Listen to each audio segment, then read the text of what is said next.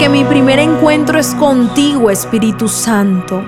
Amados amigos, reciban un saludo de paz en esta mañana, un abrazo de parte de Dios para cada uno de los hijos que lo buscan en primer lugar a Él. Mi nombre es Isabela Sierra Robles y te doy la bienvenida a este poderoso devocional. Hemos aprendido desde pequeños que debemos respetar a las autoridades, tanto a nuestros padres, maestros, autoridades civiles, gobernantes, entre otros.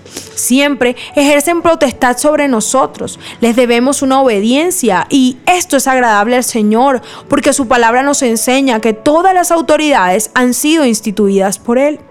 Así, tiene que haber un gobierno, una autoridad sobre nuestro corazón. Pero muchas veces cometemos el error de dejarnos gobernar por malos sentimientos, malas influencias que nos guían hacia escenarios de dolor y fracaso. Por eso el Señor te habla hoy en su palabra para decirte que gobierne en sus corazones la paz de Cristo, a la cual fueron llamados en un solo cuerpo. Y sean agradecidos en Colosenses 3:15. Es decir, que solo la paz que proviene de nuestro Señor Jesús pueda guiar, gobernar e instruir nuestros corazones, porque a eso fuimos llamados como el cuerpo de Cristo que somos.